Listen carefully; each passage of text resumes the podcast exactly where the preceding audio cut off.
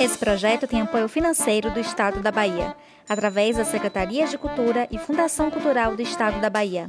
Programa Aldir Blanc Bahia, via Lei Aldir Blanc, direcionada pela Secretaria Especial de Cultura do Ministério do Turismo, Governo Federal. Esse é o podcast Papo de Palhaça, um panorama sobre a história e o atual cenário da palhaçaria feminina na Bahia e no Brasil. Uma realização do grupo Nariz de Cogumelo. Um novo episódio toda segunda e sexta. Eu sou Laili. Eu sou Luísa. E eu sou Larissa. Acompanhe a gente através das redes sociais do Nariz de Cogumelo. Palhaça, atriz, dançarina, professora, artista do corpo e da voz. Pesquisadeira e buscadeira, como diz Alexandre Casale, seu amigo e irmão. Mulher, mãe, uma deusa, uma bruxa, uma feiticeira. Bafuda, orgância, florência, artemisia, risoflora, caipora, copaíba, de manjericão, árvore coquinha, gogóia floresta. Felícia de Castro é uma força da natureza. Feli, bem-vinda ao Papo de Palhaça. Oi, Laili. Assim eu já começo chorando. que prazer, que prazer estarmos juntas. Ah, tá sendo um prazer enorme. Prazer é justamente nosso tema de hoje, né? Tá sendo um prazer em todos os sentidos. Hum. Ô, Feli, é, conta aqui pra gente. Você tem mais de 20 anos, né, como artista e aqui na Bahia e no Brasil, mas assim, na Bahia a gente tem muito você como uma referência em palhaçaria feminina há, há um bom tempo. Como é que foi sua aproximação com esse universo da palhaçaria e como é que isso te atravessou a ponto de se tornar assim sua poética de vida, né? Assim, a sua vida gira em tudo que você faz de algum modo está atravessado por esse seu contato com a palhaçaria. É, a palhaçaria é um grande princípio, é, realmente, que me atravessa é, em tudo, na arte e na vida. É, mesmo os espetáculos que não que não são propriamente, né, especificamente a linguagem da palhaçaria, a estética da palhaçaria, a palhaçaria está presente. São muitas relações e reflexões e poéticas que é, que a palhaçaria expande mesmo assim no meu no meu trabalho, mesmo no meu corpo, na minha voz, no meu pensamento e realmente influencia tudo. Eu existem muitos começos, né, Lai? Muitas origens, né? e assim, tem mais de 20 anos, sei lá, já uns 27, assim, foi em 93, meu primeiro contato com 1993. Meu primeiro contato com Em 1994, eu entrei para é, escola de teatro da Universidade Federal da Bahia e aí foram uns primeiros anos meio árduos, onde eu não me encontrava, não me sentia muito contemplada naquele lugar. Uhum. Era um momento é, áureo do teatro baiano com a Companhia Baiana de Patifaria.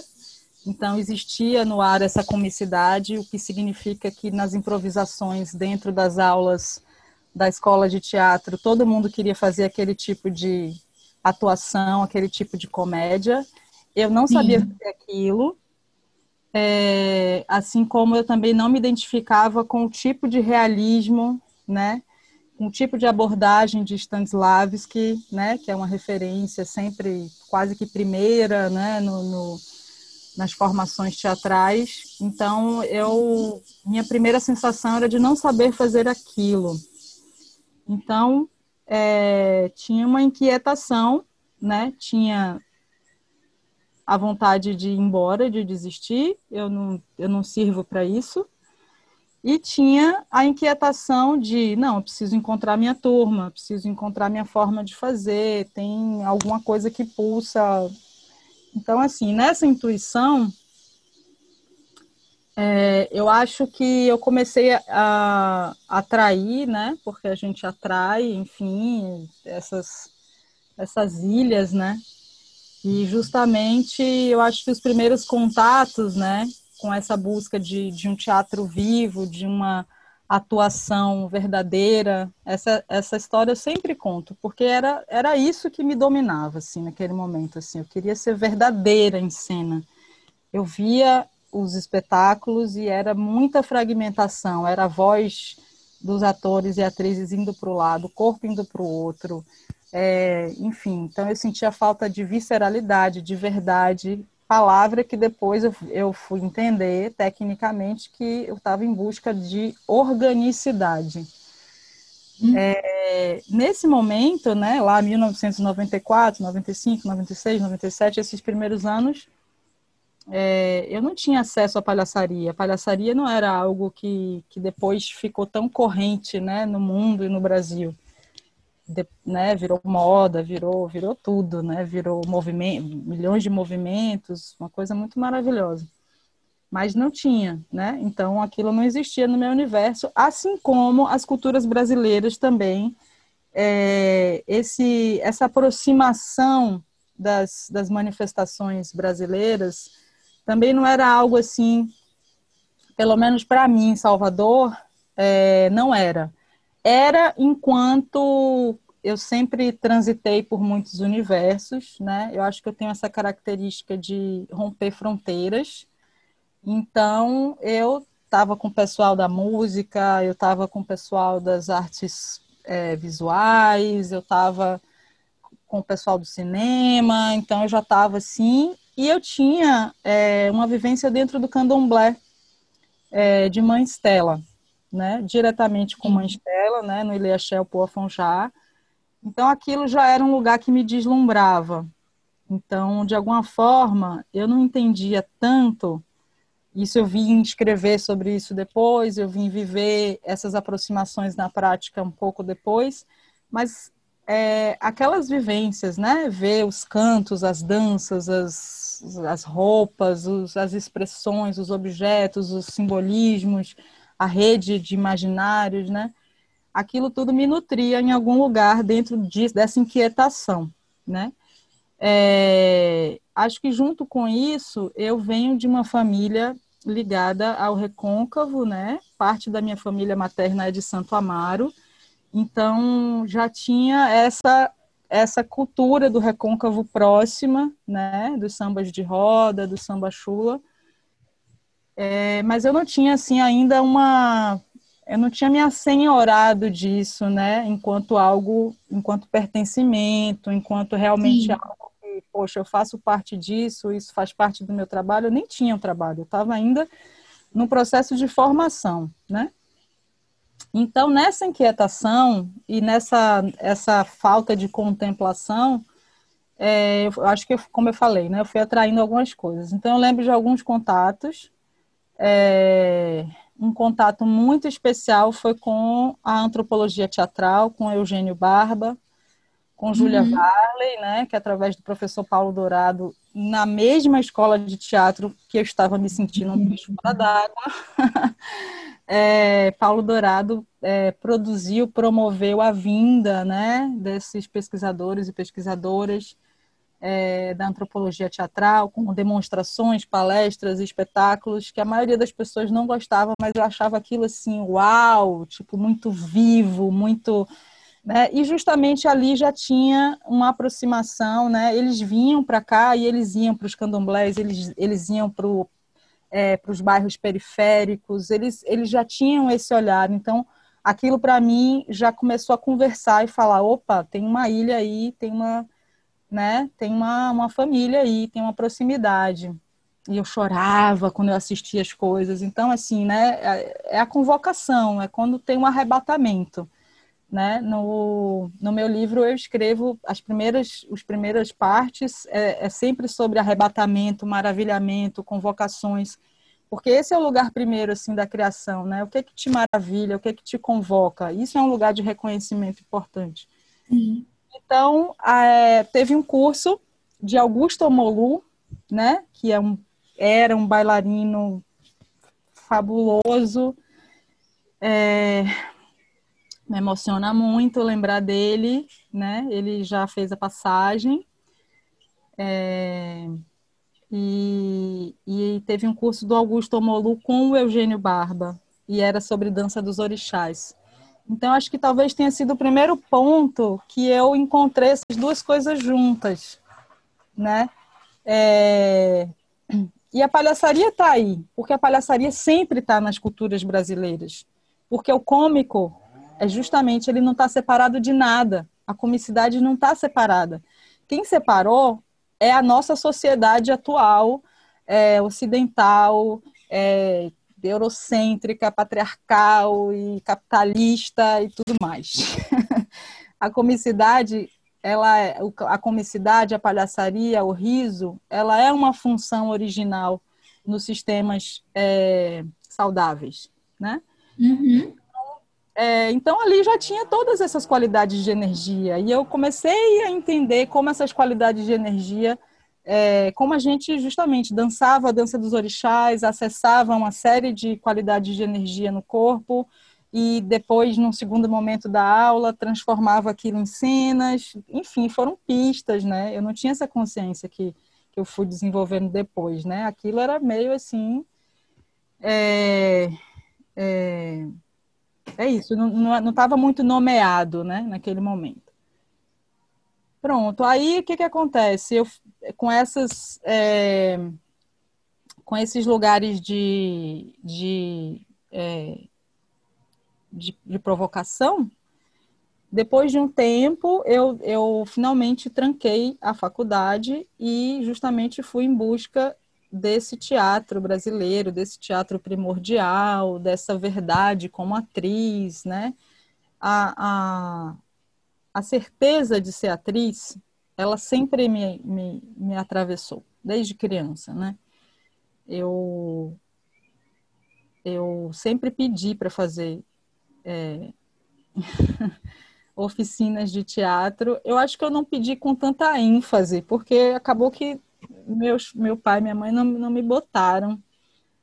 Eles teriam me botado. Eu acho que eu não pedi assim, mas assim, eu lembro que aquilo era, era mas era como se assim é, é uma coisa também que eu acho que é da criança negra, da mulher negra, né? Você já você já você já acha que você não pertence, né? Então você né, assim, quem quem quem sofreu assim na, na, nas escolas muito burguesas, né? Quem sofreu racismo real, diário, você já acha que o problema é com você. Quando você não, não, não entende que aquilo é uma coisa estrutural e que o problema uhum. não é uhum a gente, estou falando da a gente criança, criança, pequena, né?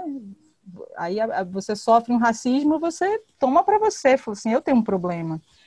Então é um tempo de desconstruir isso, é um tempo de você falar, não, eu mereço, eu pertenço, eu posso, né? Eu posso ir lá e fazer isso, né? Então eu acho que eu mesma me excluía, talvez, né? Fazendo uma reflexão Sim. agora. Então, é, eu não tive esse esse momento lúdico, né, de brincar, de fazer teatro, fazer oficinas, encontrar crianças, adolescentes e como como tinha na, na, nessa minha época, né, a galera do, da Maria, de Maria Eugênia, é, né, antes, né, do, do Cria, é, Maria Eugênia Milê, né, maravilhosa. E aí, então eu já entrei direto para a universidade. Então, nesse momento, é, com essas inquietações é que eu fui justamente encontrar, buscar o meu caminho. Então eu tranquei, fui para Paraíba é, para fazer um curso com Luiz Carlos Vasconcelos e os atores e atrizes do grupo Piolim, que naquele momento era uma referência, era também junto com o Odin, Eugênio Barba, Augusto Molu, Júlia Varley, né, os atores e atrizes do Odin, né, e da antropologia teatral, é Valda Sarapalha, que é o espetáculo ícone, né, do grupo Piolim, que já é história do teatro brasileiro. Ali também era um lugar que, que eu entendia um tipo de teatro que se aproximava do que eu me identificava e acreditava. Nessa mesma época, eu fiz Central do Brasil, é, teve esse momento é, com a Fernanda Montenegro, né, e, e eu fiquei muito convivendo com, com essas pessoas, né? Da, com o próprio Walter Salles, é, com a galera do, da, com Luiz Carlos, com a galera da Piolim, que estava também nos filmes de Walter Salles. Fui para o Rio, fiquei indo assistir as filmagens. Isso, de alguma forma, me levou, me abriu essa porta para eu ir estudar com Luiz Carlos na Paraíba, né? Essa convivência nesse momento ali da, do Central do Brasil. E aí, é, também Luiz Carlos trazia esse teatro é, mais vivo, mais é, que tem essa fronteira explodida uhum. da dança e do canto, né? Porque é isso, eu acho que também eu sou eu sou dançarina de nascença, sabe? certeza. Eu fiz questão de botar isso na sua introdução. Sim, achei lindo. É verdade foi um tempo para. É porque agora, assim, eu acho que a galera que que que, que, que tá entrando na escola de teatro, né, a galera mais jovem, já entra com outro chip, metendo o pé na porta, entendeu? Eu acho que ainda ficava, né, cheia de tabus e fronteiras e posso, tipo, então eu estou contando essa história porque assim é uma história de desconstrução, é uma história de superação, sim, é uma história de superação de coisas internas, né?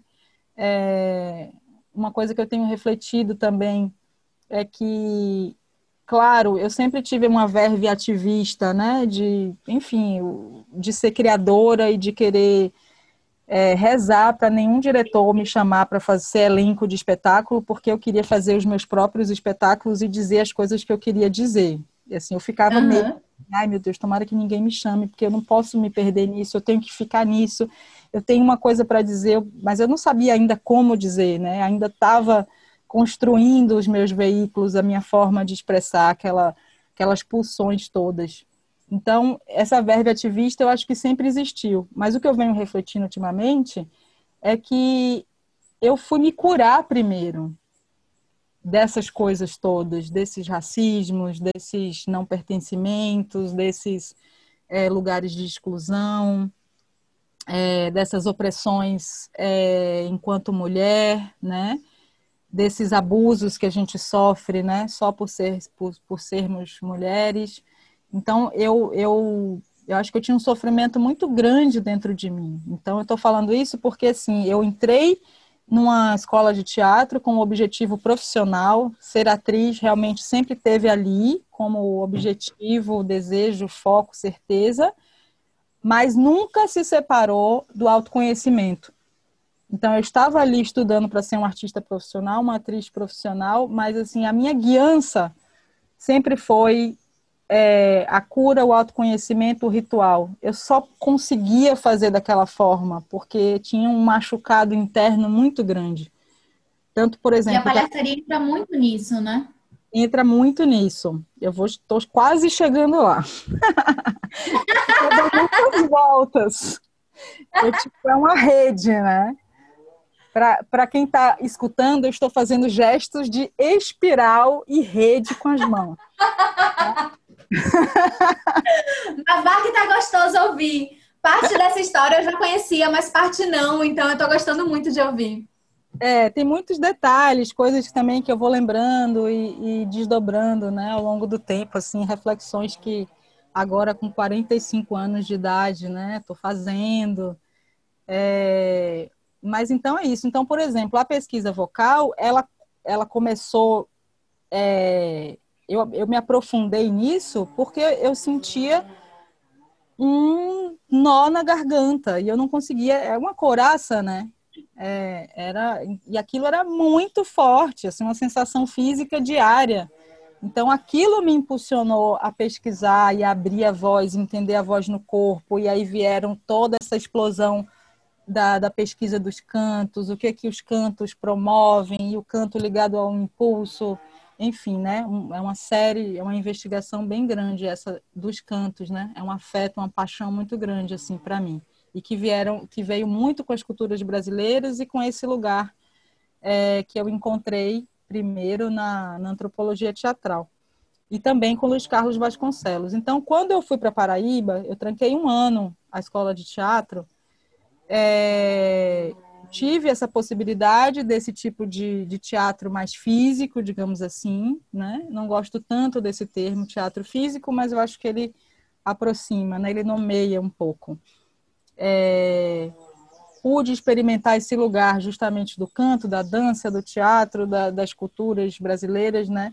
É, fiquei transitando muito entre, entre a Paraíba e Pernambuco, que já era um, um lugar que é, a juventude estava muito mais próxima, né, de, das cirandas, dos maracatus, já tinha um pouco esse, esse, atravessamento, não estava lá excluído, né, os mestres, as mestras, as festas, as brincadeiras, então esse lugar já era mais acessível.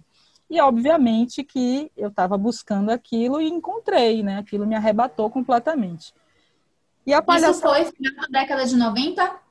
Isso foi, eu tranquei a, a, a, escola de teatro em 98. Então, o ano todo de 98 eu fiquei fora.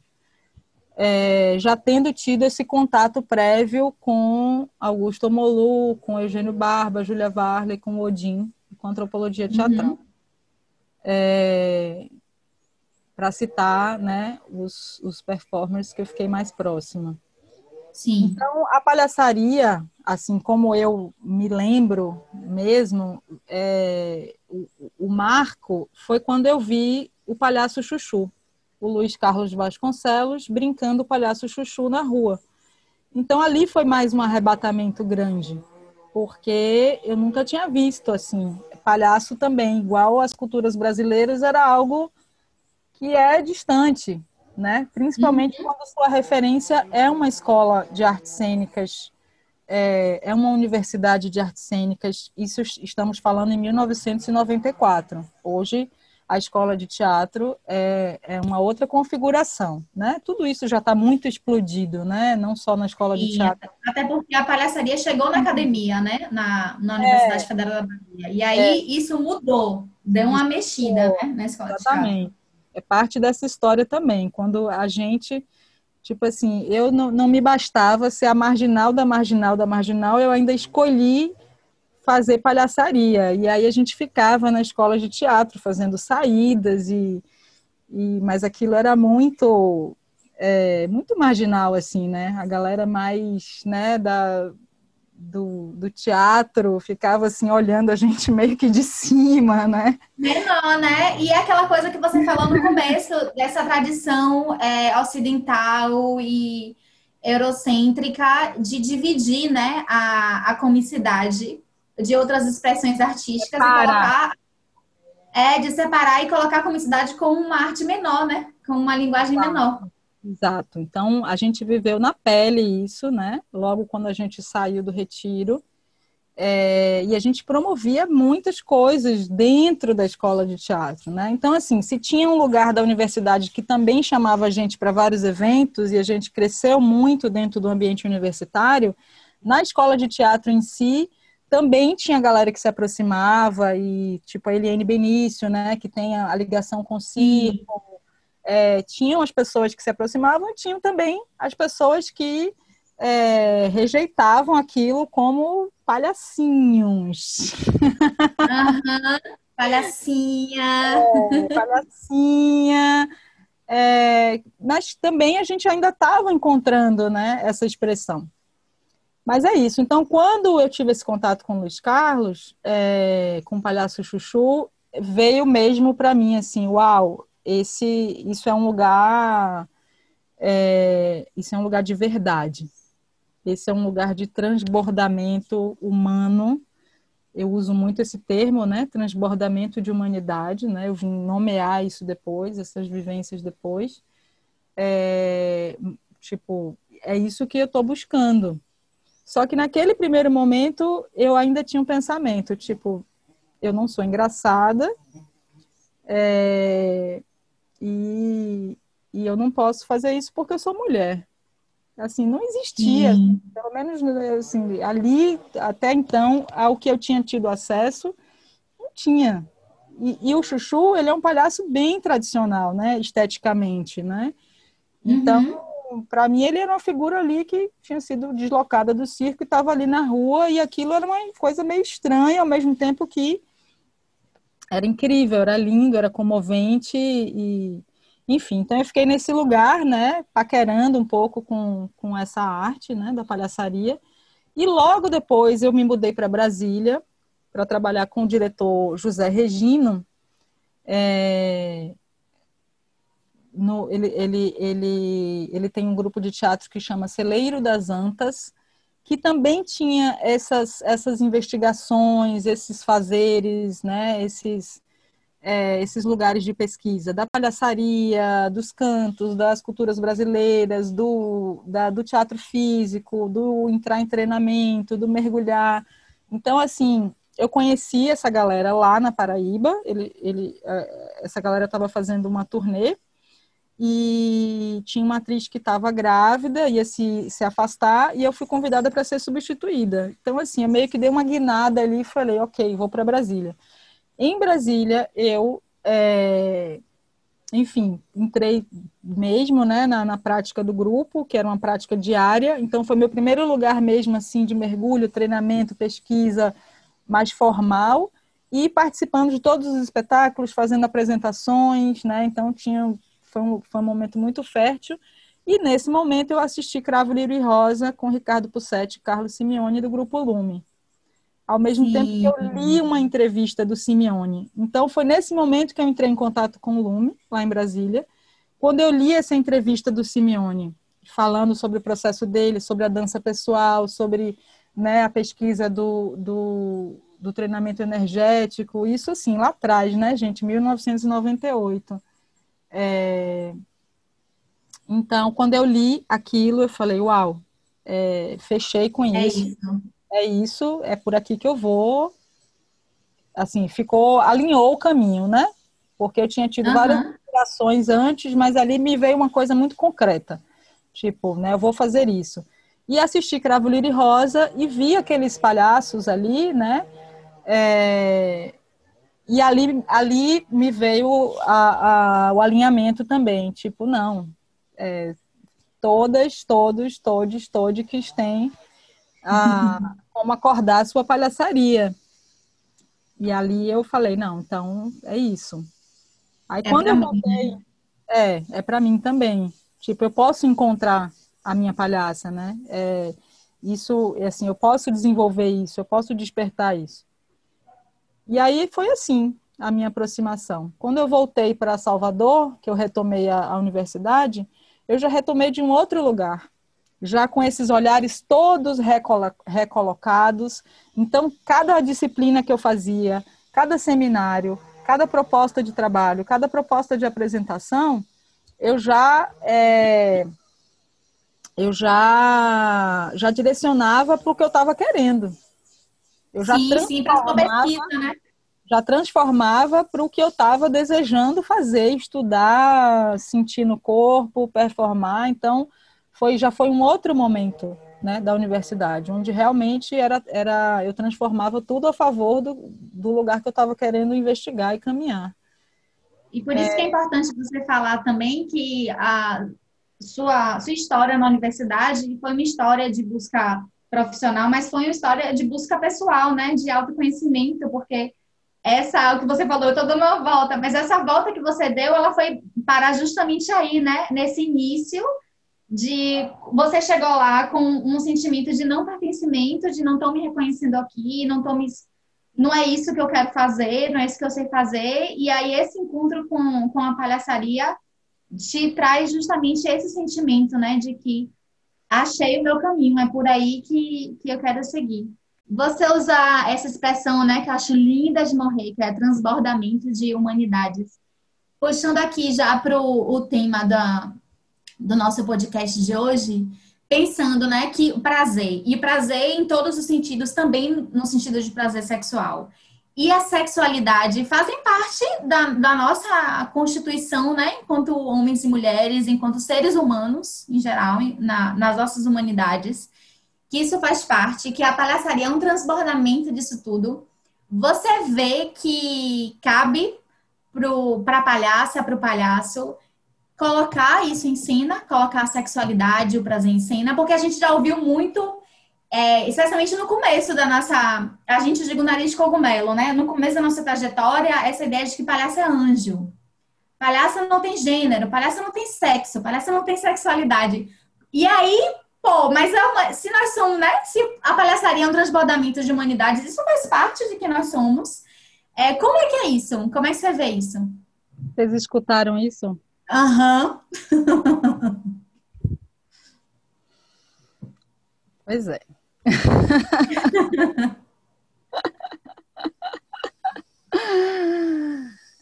Hum,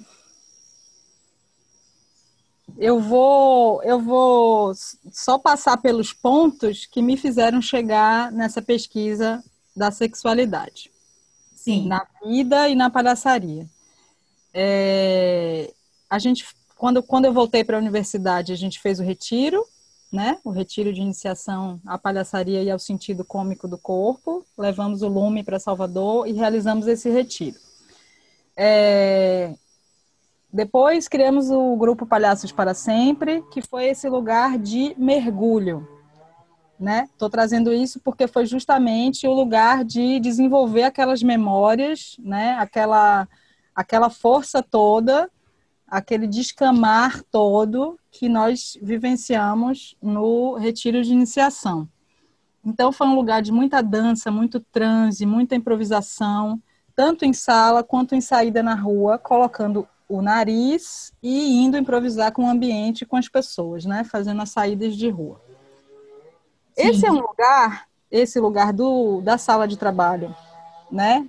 O Palhaço para Sempre durou 10 anos, né, com fases diversas e teve essas primeiras as primeiras fases assim de, de, de não é, preocupação é, em montar espetáculos. A, uhum. Ali era o lugar de realmente desenvolver essas qualidades de energia, essas memórias é, que é, a gente despertou, a gente acordou, a gente gravou na nossa iniciação e em outros cursos que depois a gente fez com Lume, né? Então, por isso que eu considero muito o Lume um lastro, é, como se fosse assim, uma tivesse sido uma universidade também, porque é, deu esse lastro, né? De, com relação à criação, à geração de materiais criativos, à pesquisa vocal, à palhaçaria, aos treinamentos técnicos, né?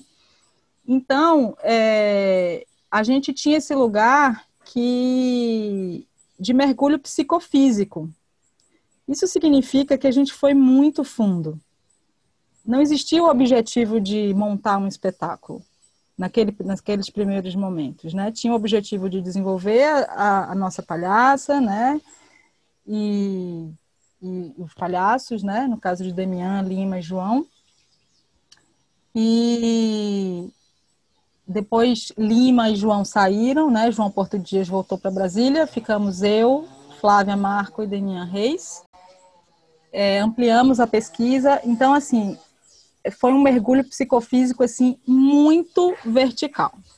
Isso significa uhum. que a gente conheceu muitas qualidades de energias no nosso corpo, é, muitos seres né? Eu gosto de chamar de seres que nos habitam, vozes inacreditáveis. Tem coisas que eu nem consigo retomar hoje. É, enfim, uma série de danças, de corporeidades que a gente acessou naquele momento tão, tão profundo, né? Eram, eram muitas horas por dia, eu ainda fazia capoeira depois do treinamento, então, assim, estava numa dilatação psicofísica, é, né, muito, muito imensa mesmo, né, num estado sensorial muito intenso, né, ativando aquilo assim. É, e a energia sexual, ela existe. Isso. ela, ela existe. E eu lembro nesses primeiros anos, quando eu me dei conta disso, de palhaça. Assim, é, os meus mestres, meus primeiros mestres, né, Rick e Simi, eles nunca fizeram uma afirmação dessa, de sexo dos anjos, de palhaço é anjo, Porque você já fala, palhaço é anjo, palhaço. Já virou a Aham. referência masculina. Anjo Isso. masculino. Então a referência já tem. Logo, entendeu? Sim, logo É. invisibiliza a mulher, invisibiliza Isso. a, a- essa pulsão sexual da mulher e a gente fica aqui só nessa fachada. Aham. Então, Eu me lembro, eu me lembro mesmo do, dos momentos em que eu, dei, eu tive esse clique é, consciente, né? Eu tomei consciência da energia sexual, sensual, eu estando de bafuda, eu estando com nariz, né? Eu, quando eu tomei consciência que tinha um tesão passando pelo meu corpo e que aquilo estava me dançando, né? É, eu entendi muito através do Butô, depois de todas essas imersões com o Lume, quando eu tive o contato com o Butô, com o Tadashi Endo, né, que é um mestre e dançarino de Butô, é, eu entendi muito conscientemente o quanto as emoções e as sensações movem a nossa musculatura. Esse é meu lugar de pesquisa, né, e de provocação aí mundo afora. O quanto você tomar consciência das sensações no corpo é, e não fixar, porque aí é que está o ponto, né, que a gente fixa o drama. Ah, estou com medo, aí você, ok, o medo é legal, ele está passando, ele vai te mostrar coisas, ele mas o negócio é que a gente fixa o drama e fica congelado na emoção. Isso. Só que o ponto é que a emoção move, né? Em movimento, emoção. Então, com esse, esse, claro que eu já vinha nessa investigação, nesse mergulho, nessas consciências, mas com o contato com o Tadashi, no, no, no curso com ele, isso ficou consciente no corpo. O quanto as sensações movem a musculatura, o quanto, o quanto as emoções nos dançam, né? Então, é, eu me dei conta naquele momento de palhaça dessa são qualidades de energia. A nossa vida de palhaça, né? é, o, o desenvolvimento é justamente essa descoberta de uma gama de cores, de uma gama de qualidades de energia que a gente não vai ter fim até quando a gente estiver viva, sabe? É uma, uma quantidade de cores, de qualidades de energia, de danças, de vozes, de seres, de corporeidades, que é o alfabeto da palhaça. É o alfabeto de ações e reações, que são únicas, né? Porque cada, cada, cada, cada pessoa é única. Então, quanto mais a gente vai nesse, nessa, nesse, nesse única, né? nessa autenticidade, é, mais a gente encontra como palhaça o nosso desenho, né? Os nossos contornos. É, então, é, a busca, é, uma parte da busca é por ampliar essa gama de qualidades de energia. Aí tem um outro momento que é como é que eu transformo isso em cenas. Como é que eu transformo isso em texto? Como é que eu transformo isso em dramaturgia? Esse meu alfabeto, né? Mas você tem que ter um alfabeto. Então não dá para ficar no sexo dos anjos, né? Porque o sexo dos anjos, além de ficar no sexo dos anjos, você fica no, no referencial também masculino. Então, eu é, pensando aqui, essa, essa afirmação é, é muito curiosa, porque a palhaçaria circense tradicional brasileira, a dramaturgia da palhaçaria tradicional brasileira é muito sexualizada. Tem muita piada de duplo sentido, não só verbal, mas piada física também de duplo sentido. E aí é, a gente vê essa escola, né? Que é a escola que, que o Lume veio, a escola que o, que o Nariz Cogumelo veio, que é uma escola mais com referência mais da, da Europa, né? Da palhaçaria europeia, né? O, o começo da, da, nossa trajetória, a gente começa bebendo daí. E aí, e aí justamente aquilo, voltando àquilo que a gente falou no começo, né? Dessa tradição europeia de dividir as coisas, a mulher entrando em cena na palhaçaria, enquanto é possível ter mulheres palhaças, a gente vai pesquisar isso, a mulher entra em cena, porém não vamos explorar a sexualidade, porém não vamos explorar a questão do gênero, né? é, é bem, bem curioso a gente chegar. Ou, ou chegar quando se explora, ou quando se explora a sexualidade, é objetificando, é, sexualizando de uma forma não saudável. É, né? Isso, isso, essa é a doença da coisa, né? Isso. Real, assim. É, bom, eu, eu, eu acho que eu fiz esse caminho. Então, quando eu me dei conta dessa, dessa, dessa qualidade de energia, assim, eu me dei conta com muita consciência. O quanto eu sentia tesão quando eu dançava ou quando eu estava improvisando de palhaça. E a rua traz muito isso, assim, que são né, olhares, é um estado de, de, de dilatação muito grande. E sexualidade, né, eu estou fazendo essa diferenciação, porque esses lugares é, que eu acho que já passou, a gente tem que. que, que isso, assim, para mim, eu tô sem, sem concessões, sabe? Não passarão, sabe? Esse tipo de comicidade se afaste de mim, sabe? Não, não passo a mão na cabeça, não passo o pano, não passará mais, sabe? Isso, isso tem que acabar, sabe? Isso tem que acabar, não tem nem conversa. Tô toda arrepiada. Você tá falando, eu tô toda arrepiada aqui. Não tem nem conversa mais, sabe, gente? Não tem mestre, mestra, é, referência. Isso tem que acabar, isso está errado. Isso está errado, ponto, entendeu? Então vamos para o que é saudável, potente e, e, e, construir o que a gente está construindo, porque tem essa construção sendo feita é, nesse universo, né, que a gente tem chamado de palhaçaria feminina e mais atualmente de palhaçaria feminista. Uhum. É, então é bom, muitas coisas, né? Muitas coisas você falou aí, já me dei uma, já me perdi. é. Eu li uma entrevista pra, é, que você deu para a revista Muito do Jornal Tarde aqui da em Salvador, que você fala que a palhaçaria é um lugar de falar verdades. E aí, ainda pensando nessa, nessa, nessa temática da sexualidade, mas já partindo para um, um outro contexto, que é um contexto de, de violência, de abuso, de opressão, que nós mulheres, é, é, nossa história com a sexualidade, infelizmente, a maioria de nós, se não todas, é, ouso dizer todas, passa por uma história de opressão, de violência, de abuso, especialmente as mulheres pretas, né? Então, Sim. você acha que pensando nisso e essa ideia, ainda é essa, esse estereótipo que a gente tem de que a palhaçaria é um lugar de que as pessoas pensam que é um lugar de falar alegria somente, de que o mundo é muito bonitinho, tal. Você acha que falar de violência, falar de opressão também é uma função da palhaça? Sim.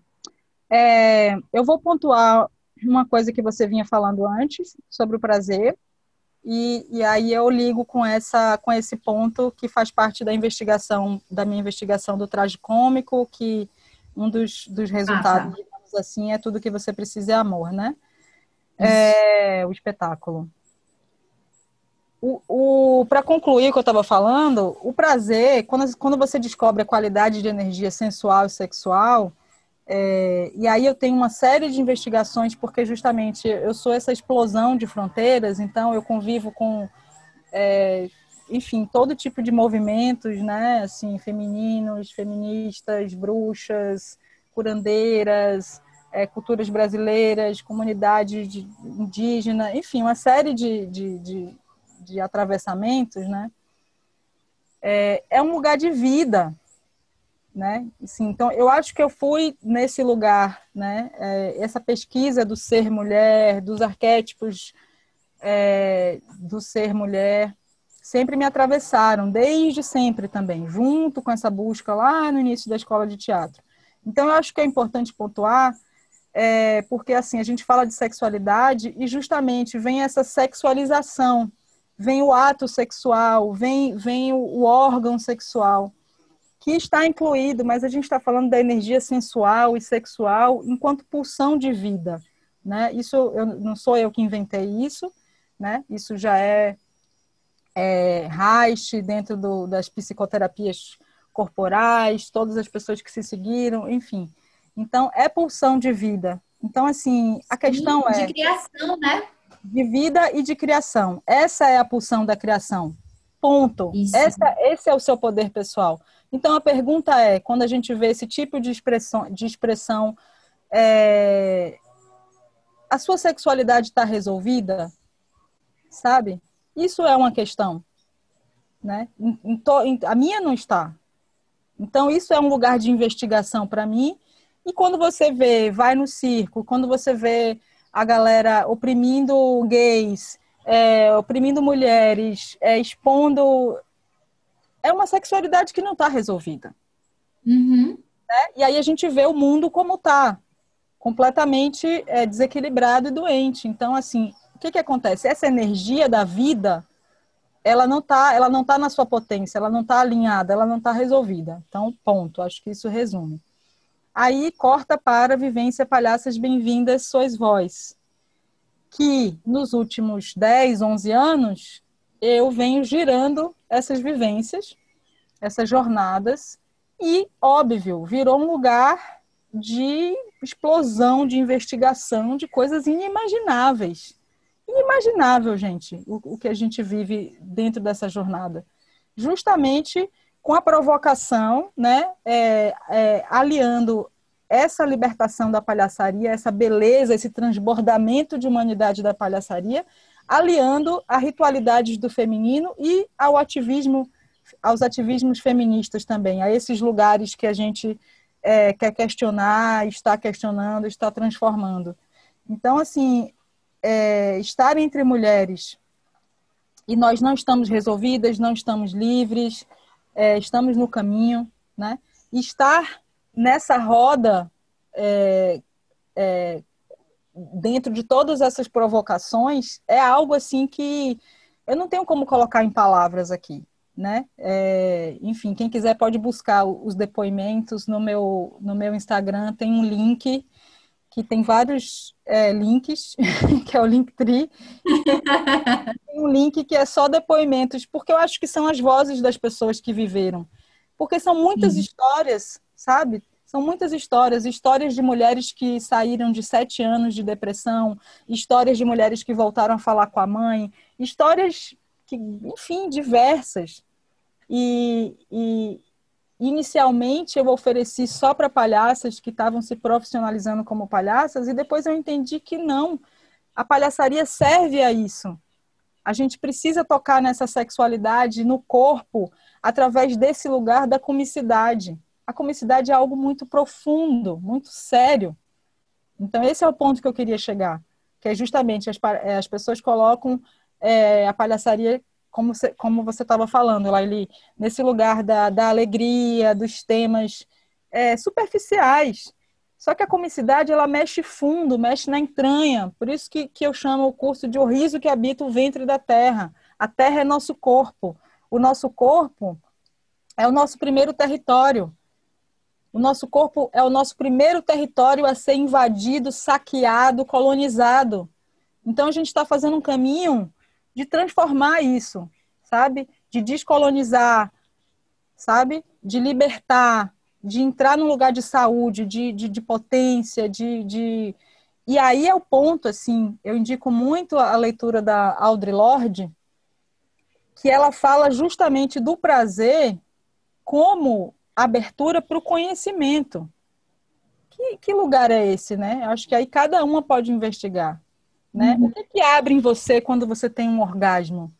Quantas conexões você pode fazer com o cosmos, com, com é, enfim, com tudo que existe? Que tipo de expansão você chega é, que ativa toda a, a, força da criação em você? Né? Então, assim, é, a gente sabe que a palhaçaria é uma função que existe nas tribos desde tempos imemoriais, a Franca Rame afirma que, inclusive, antes do palhaço era uma palhaça, que abria os rituais sérios. Então, assim, esse riso é um riso sagrado, é um riso sexual, né? Existe esses cultos a essas deusas, que não é só a Balbo, tem a Balbo, tem a Uzume, e eu acredito que tem uma série de, de cultos a, a deidades que, que foram soterrados e a gente nem sabe, né? Que é a nossa que é justamente essa pesquisa que eu acho que dentro da vivência Palhaças Bem-vindas Sois Vós, essa pesquisa foi aflorando, que é da ancestralidade cômica feminina. Por que, que existiam esses cultos a essas deusas, que não era só fertilidade, não era só mãe? Era, era um culto à sexualidade, a essa força de vida, né? Era, era um culto ao obsceno sagrado, que é esse, esse, esse riso irreverente e sagrado, né? Que revolve essas terras e liberta o quê? Conhecimento. Conhecimento desde as células, conhecimentos imemoriais da história do planeta, da história das galáxias, da história do universo. Informação. A gente está falando aqui de informação primordial. Aí eu vou pontuar sobre a criação e a coisa justamente de falar sobre temas é, difíceis, né? É, Para mim sempre foi é, justamente dentro dessa dessas vivências, né? Porque quando eu giro a vivência, eu vivencio também, é, né? No meu corpo, eu estou ali dançando junto, rindo junto, chorando junto e, e guiando e sendo atravessada por muitas forças, né? e muitas reflexões e, e, eu vi assim você vê mulheres se libertando né? Naquele pelo menos naquele momento naquele lugar é algo que eu não tenho como nomear aqui agora sabe? É algo que realmente só só foi me, arrebatando enquanto corpo enquanto célula né? Então foi uma influência que eu acho né? Uma carga energética que eu vim recebendo esse tempo todo. E eu acho que eu devolvi isso no espetáculo tudo que você precisa é amor. Então, tudo que você precisa é amor acaba sendo um caminho inverso, onde eu vivencio comigo mesma o processo de iniciação de uma palhaça, dentro desse contexto que eu é, promovo né, com as mulheres, eu, eu, eu faço comigo mesma é, os processos, né, desde, desde aquela cena que eu estou lá parada e aí vem uma voz, faça uma coisa engraçada. e você fica ali enfim, então eu me coloquei nesse lugar de, de desmonte também em público e para tocar essa pesquisa que também nasce nesse contexto do Palhaças Bem-vindas Suas Vozes, que é a pesquisa do traje cômico. Porque o cômico e o trágico, ele está irmanado, ele está lado a lado. A palhaçaria é o lugar do erro, do fracasso aquele fracasso que a gente esconde. A gente gasta toda a nossa energia, todos os dias da nossa vida, para esconder que a gente tropeça, que a gente erra, que a gente está fodida no fundo do poço, fracassada. Porque fomos educadas assim, para sermos vitoriosas, vencedoras e, e, nesse lugar dessa idealização, desse perfeccionismo que é irreal. Então, é muito difícil também desconstruir isso, né? Então, a palhaçaria é esse lugar na minha vida e acho que na vida das pessoas, na vida das pessoas que não são palhaças, promove esse lugar também, né? De, de, de não ir para um perfeccionismo, né? De, de ir para esse lugar de como você vivencia o seu fracasso. Então, em tudo que você precisa é amor, eu acho que, que é, é, é um lugar é, que eu começo a ter uma maturidade e uma concretude dessa pesquisa do traje cômico porque é isso, é, são, são noções que estão irmanadas, né? É, é, tem a ver com o rir de si mesma, tem a ver com é, a gente que não é um riso de julgamento nem um riso perverso, é um riso de compaixão, é um riso que nos irmana no nosso fracasso, na nossa tragédia humana, né? É um riso de amor, é um riso de união. De cumplicidade, é um né? Cumplicidade e de não se levar tão a sério também nesse lugar cruel desse perfeccionismo e desse padrão que não existe, porque somos diversas e cada autenticidade, cada desenho, cada palhaça, cada criação é muito única. E é lindo a gente encontrar esse esse esse única em nós. É, então aconteceu isso em tudo que você precisa é amor. Ao mesmo tempo, é, eu estava falando de opressão da mulher, eu estava falando de abuso infantil, que para mim é um tema assim que dói, dói, dói, dói muito, dói muito. Mas eu estava falando com a palhaçaria, né? E, isso é extremamente desafiador, mas assim é justamente esse lugar para mim da palhaçaria sagrada, da palhaçaria sexual, da palhaçaria xamânica, seja lá o que isso signifique. Isso é uma fala do espetáculo. Palhaçaria xamânica, seja lá o que isso signifique. então, o que, é, o que acontece no espetáculo é justamente na prática é, essa realização desse traje cômico, que é falar. Eu começo o espetáculo falando de morte, né? A voz em off de Flavinha dizendo para mim: você vai morrer hoje. E eu, não, como assim eu vou morrer hoje? Aí começa esse embate com a morte. Enfim, o espetáculo é gigante, né? Duas horas, um solo de duas horas, realmente. É, vamos melhorar, Felícia. E aí. é, e é uma catarse. As pessoas choram, daqui a pouco elas estão rindo, daqui a pouco elas choram de novo, daqui a pouco elas estão rindo de novo. Essa é a função do riso. É abrir Nossa, fazendo rir. É abrir fazendo rir. Eu já ri e já chorei algumas vezes. É, porque é isso. Essas noções, elas estão lado a lado. Elas estão, elas não, a fronteira entre elas, é novamente a, a porosidade das fronteiras. Não tem essa separação. É o que a gente vive na vida, né? Então, é a função do riso, quando uma palhaça, um palhaço abria e abre rituais sérios, como a gente vê a praque, né, o Rochua, os Rochuas hoje, é, abrindo né, cerimônias, é porque assim o riso abre, né? É nesse sentido que ele é sexual, que eu estava falando de prazer e de abertura para o grande conhecimento. O riso abre. Então, assim, vamos voltar lá e falar, poxa, tem uma ciência nisso, tem um fundamento nisso. Por que, que lá na tribo, lá não sei das quantas, coloca um palhaço, uma palhaça para abrir uma cerimônia super sagrada e séria? Porque o riso abre. E abre, inclusive, abre fisicamente. receber, abre fisicamente, energeticamente. Não, fisicamente. aberto fisicamente. Para receber verdades, para receber informações que a gente não receberia tão facilmente. Isso. Esse é que é o ponto, entendeu? Então, lá em Tudo Que Você Precisa é Amor, é, são lugares assim, pô, são temas duros, morte, abuso infantil, e assim, né, eu falei, gente, como, né? é, não posso fazer piada disso, e eu não faço piada disso. Mas é como, Sim. É. como, como tem essa construção, esse desenho em que é, acontece esse riso e depois vem uma parada. Acontece uhum. esse riso depois. Então, é esse lugar da vida mesmo. Então, acho que falei é. pra caramba, mas acho que respondi. Respondeu super. Feli, eu tenho que encerrar. Eu acho que essa conversa devia ter parte 2, parte 3. Porque tem muita coisa que eu quero conversar com você ainda. É, mas enfim, a gente tem que encerrar por aqui esse episódio. Vamos dançar, eu queria... vamos dançar em vez de conversar. Muito, muito, muito, muito, muito, muito. E vamos tocar para frente esse projeto tem que voltar para a gente continuar essa conversa e as pessoas ouvirem, né? Porque eu posso te chamar no privado Temos, temos Mas também. eu quero que as pessoas te escutem também. Ó, muito, muito, muito obrigada. Eu, a gente, enfim, eu só encerro realmente porque a gente está no teto do tempo. Totalmente. Mas assim, a gente queria te agradecer imensamente por essa conversa que foi forte, foi emocionante e que foi um prazer também. E que teve Sim. muito tesão também em estar pra aqui. Mim também, também. Momentos de, de emoção, de tesão, de, de abertura de conhecimento.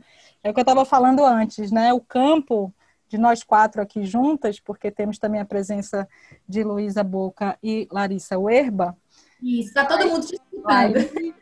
Então, esse campo de nós quatro aqui, justamente ativa essas aberturas de conhecimento, né? Esse, esse nosso prazer reunido aqui abre. Isso é muito, muito importante. Eu acho que é um lugar que vale a pena investigar. Gente, esse foi o incrível episódio do Papo de Palhaça com Felícia de Castro.